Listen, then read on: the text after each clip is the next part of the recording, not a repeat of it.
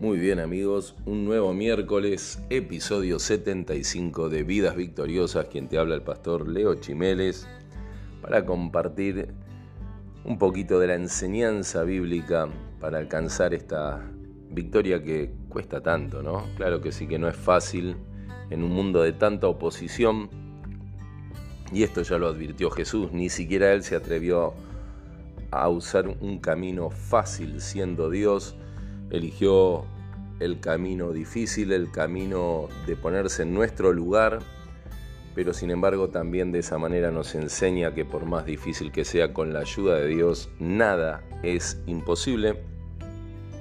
Por eso hoy quiero llevarte a meditar realmente, ¿no? ¿Quién es tu rey? ¿A quién tenemos por rey? De acuerdo a eso, eh, bueno, marcará en gran parte cómo será nuestra vida. Y alguno que otro rebelde, como lo era yo antes, por ahí dice, no, a mí no me reina nadie, yo soy mi propio rey, ¿no? Pero eso significa que nosotros en realidad estaría reinando la anarquía, el desorden, que es lo que pasaba en mi vida. En realidad el que reina es Satanás en medio de eso, que es lo que más a él le conviene, reinar sin que nos demos cuenta de que él está manejando los hilos de nuestra vida como si fuéramos títeres, y eso pasa en gran parte de la humanidad, hasta que conocemos al Rey de Reyes y Señor de Señores Jesucristo. Eh, por eso, eso es lo que le ofreció Satanás a Adán y Eva, los primeros seres humanos en esta tierra, que vivían bajo la dependencia y el reinado del Creador, de Dios, y hasta ahí estaba todo más que bien, estaba excelente, era todo un paraíso, un disfrutar de la íntima comunión con Dios, un disfrutar de todo lo creado. Pero cuando Satanás les ofreció ser sus propios reyes y, creerse que podían ser sus propios reyes, bueno, ahí se echó a perder todo. Y creyéndose que iban a ser reyes, eh, compraron esa mentira y sin darse cuenta cayeron bajo el poder eh, del gobierno de Satanás, que fue el que, el que reinó sobre ellos, fue el que termina desviando, influenciando la mente de todo ser humano que se independiza de Dios. Por eso es muy importante, claro, bueno, saber quién es nuestro verdadero rey y, y saber de qué se trata. Eh, todos decimos que Cristo, ¿no? Los creyentes en Jesús, Él es nuestro Rey. Pero es bueno que nos respondamos estas preguntas. Hoy te quiero llevar a meditar realmente si no hay que ajustar algunas clavijas y, responder ¿no? a estas preguntas para, para realmente vivir en el reino. Si de acuerdo a quién es nuestro rey y en qué reino vivimos va a ser nuestra vida. Hay dos reinos, nos enseña la, la Biblia. Por más que nosotros querramos inventar a veces un tercer reino alternativo y paralelo, bueno, a veces nos volvemos muy poetas, muy, muy místicos y por más que nos hagamos toda esa historieta, sabemos, o por lo menos sabemos a través de la verdad, que es la palabra de Dios, que eso es una gran mentira. Solo hay dos, reinos, el de las tinieblas y el de la luz, que es en Cristo Jesús. Eh, y el de las tinieblas ha sido derrotado en la cruz del Calvario, iba pronto a ser destruido para siempre, más el de la luz, el reino de Dios que se ha acercado por medio de Jesucristo, va camino hacia una, ya nos ha dado una victoria y vamos camino hacia una victoria eterna. Así que, bueno, se nos da a elegir entre dos reinos, como bien lo comienza predicando Jesús en su ministerio. Pero es bueno también hacernos esta pregunta realmente si queremos vivir en este reino de luz, en este reino de victoria que nos viene a ofrecer Dios por medio de su Hijo Jesucristo. Entonces, la primera pregunta sería, ¿cómo llegó tu rey al trono? Porque, como les decía, por nacimiento, desde la caída del ser humano, somos súbditos de Satanás, al igual que todo el género humano, no hay justo ni siquiera uno. Ah, no, pero ¿qué me está diciendo, Pastor Leo? Yo soy buena persona, yo no le hago mal a nadie. Bueno, yo decía lo mismo. Muchos dicen lo mismo, en más, casi todos dicen lo mismo, pero la Biblia que es lo que la que nos dice la verdad, la que nos muestra la verdadera condición, dice que no hay justo ni siquiera uno, que no hay ni siquiera uno que haga lo bueno delante de los ojos de Dios, que todos hemos pecado y estamos destituidos de la gloria de Dios, es decir, de la presencia de Dios. Por tanto, somos, hasta eh, mientras permanezcamos en ese estado, eh, somos súbditos de Satanás. Por tanto, Él no va a ceder su lugar en tu corazón de forma voluntaria, olvídate ni a palos, ¿no? Satanás va a hacer todo lo posible por retenernos y ya sabes que no, no podemos resistir el poder de Satanás con nuestras propias fuerzas. Solo Cristo, por el Espíritu Santo, es capaz de traer un cambio de gobierno a tu corazón, a mi corazón. ¿Escuchaste alguna vez la voz del cielo que te llamara como lo llamó al apóstol Pablo cuando perseguía la iglesia? Esa voz de Jesús que le llamó a postrarse a sus pies y volver, volverse en arrepentimiento de su mal camino y aquel que era perseguidor de la iglesia, que azotaba y encarcelaba a cristianos, se convierte en el líder más grande del cristianismo. Cambio de reino, ¿no? ¿Te pasó así? ¿Cómo llegó al trono de tu corazón el rey? Ha venido Cristo tal vez a tu vida como el ángel que acudió a la cárcel de Pedro para arrancar las cadenas de las tinieblas de, su mente, de tu mente y de tu conciencia haciéndote obediente. Bueno, en mí lo hizo, yo era preso de las adicciones, de la depresión y estaba en esa cárcel y vino como un ángel el Señor, el nombre de Jesús, a librarme de todo eso y, y llegó a reinar en mi corazón. Yo me siento tal vez más identificado con esto, pero pensalo vos. ¿eh? Si, si realmente fue así, podés reivindicar que tenés libertad de verdad, que estás en un reino donde realmente sos libre. Pero si todo esto te parece tal vez como que hablo un idioma que no me entendés y no percibís ninguna obra así en tu alma, bueno, aún puede ser que estés en la cárcel. Supone por un momento que una nación invasora puede derrocar a un gobierno sin que los... No, no se van a enterar los ciudadanos. Puede ser que un rey destronado para coronar a otro en tu alma lo haga sin que vos te enteres y escuches algún ruido. Imposible. Algo tiene que suceder en tu alma. Tenés que haber escuchado, haber sentido ese cambio de reinado. Al coronarse Cristo, la celebración jubilosa ¿eh? en el cielo y también en nuestro corazón. Si realmente eh, nosotros hemos sido libertados y, llegó a nuestro, al trono de nuestro corazón Cristo como Rey, bueno, tiene que escucharse el ruido de una celebración jubilosa en tu corazón y en todo tu ser. Porque cuando Cristo llegó para arrebatar nuestra alma de las garras de Satanás, esto fue bien claro en tu vida y en mi vida. Entonces ahí es cuando debemos decir como aquel hombre que Jesús envió a lavarse en el estanque de Siloé, lo puedes leer ahí en Juan 9:25, le dijo, habiendo yo sido ciego, ahora veo. Hubo un cambio notorio. ¿Podés decir vos esto? Habiendo yo sido ciego antes, ahora veo. Entonces, ahí te das cuenta que hubo un cambio de trono en tu corazón. Ahí te das cuenta que el que reina en tu vida es Jesús. Otra pregunta, la segunda. Primero es cómo llegó ¿no? el rey al trono de nuestro corazón. Y la segunda es, ¿qué ley es la que obedeces?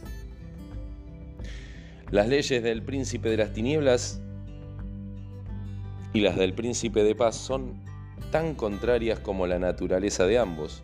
Una es la ley del pecado y otra es la ley de la santidad. A no ser que el pecado te haya cegado tanto que ya no, no disiernas entre lo santo y lo profano, debes poder resolver esto sin problemas. Cuando Satanás acude para tentarte, observa tu reacción. ¿Cómo respondes a sus sugerencias? ¿Te plantás inamovible en las ordenanzas de Dios? ¿O tu alma abraza la tentación como una como si fuera una queridísima amiga, contenta con tener una excusa para hospedarla. De ser así estás bajo el poder de Satanás, claro está. El apóstol Pablo dice, ¿no saben que si se someten a alguien como esclavos para obedecerle, son esclavos de aquel a quien obedecen. Romanos 6:16. ¿A quién obedeces?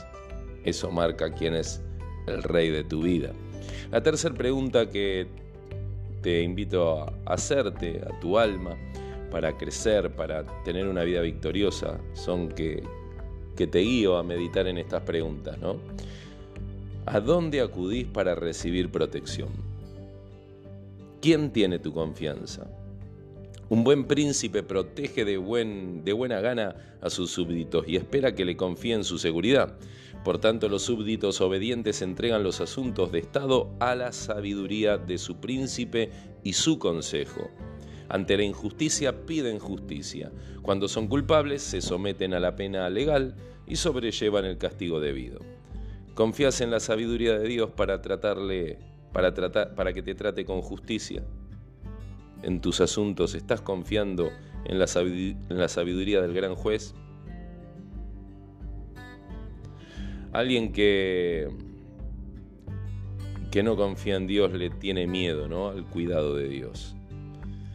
El impenitente sabe que su alma necesita una limpieza a fondo, pero le gusta la mugre y se la quiere quedar, de forma que cierra las puertas y las ventanas a lo puro y justo y sirve eh, un festín inmundo para que su naturaleza pecaminosa lo engulla en privado. El mismo temor que aleja al malvado de Dios estimula al justo a abrir su corazón cuando el Espíritu llama. Recibe la idea de un alma limpia y comprende que la purga, la limpieza que Dios efectúa, quita la basura carnal y hace lugar para una mayor bendición. ¿A dónde estás acudiendo para recibir protección? ¿Acudís a la palabra de Dios? ¿Acudís al Espíritu de verdad? ¿O te alejas de Él y te escondés y acudís a consejos carnales, consejos aún hasta que parecen sabios del mundo, pero que son contrarios a la voluntad de Dios? ¿Quién es tu rey? La cuarta pregunta que te invito a, que contestes en tu corazón y medites en tu mente. ¿Con quién te identificas? Tu príncipe es aquel cuyas victorias y pérdidas te importan. ¿Qué decís cuando el Espíritu de Dios está a la puerta de tu voluntad e impide el pecado que, al cual te está queriendo instigar Satanás? Si estás de parte de Cristo, le amarás más por guardarte de esa concupiscencia, de ese pecado. De otra manera te sentirás resentido con Dios por evitar el deseo verdadero de tu corazón. Cuando Satanás vuelva, y seguro que lo hará, no te quepa la menor duda, te encontrará anhelando aún ese pecado al que se echó de tu puerta, y él siempre va a gratificar al alma que busca el pecado. Cuando ves que Dios bendice los esfuerzos de sus hijos, ¿cómo respondes? ¿Cantás con júbilo en tu alma al oír que el Evangelio prospera? ¿Te alegrás con el progreso de los hermanos y hermanas creciendo en el Señor y sirviendo al Señor? Porque si uno sigue siendo un hijo del diablo, cualquier triunfo sobre el pecado constituirá una derrota para su partido.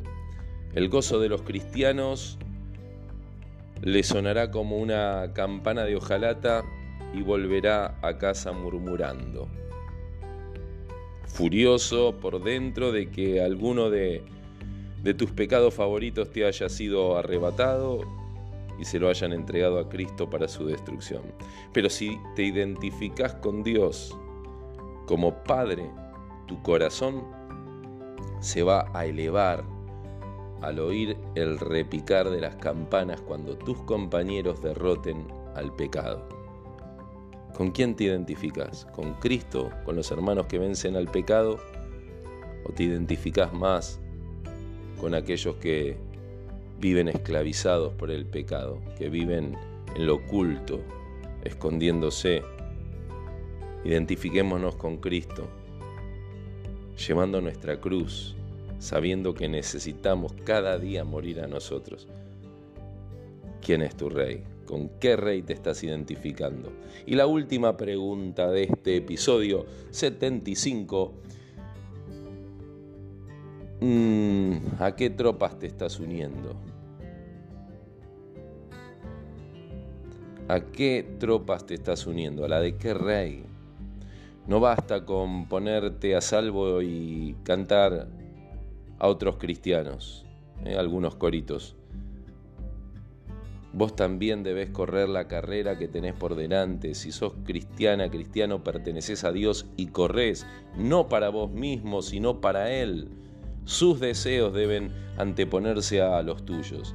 Si los súbditos pudieran elegir dónde vivir, la mayoría escogería vivir en el pecado, en el perdón, en el palacio con el príncipe.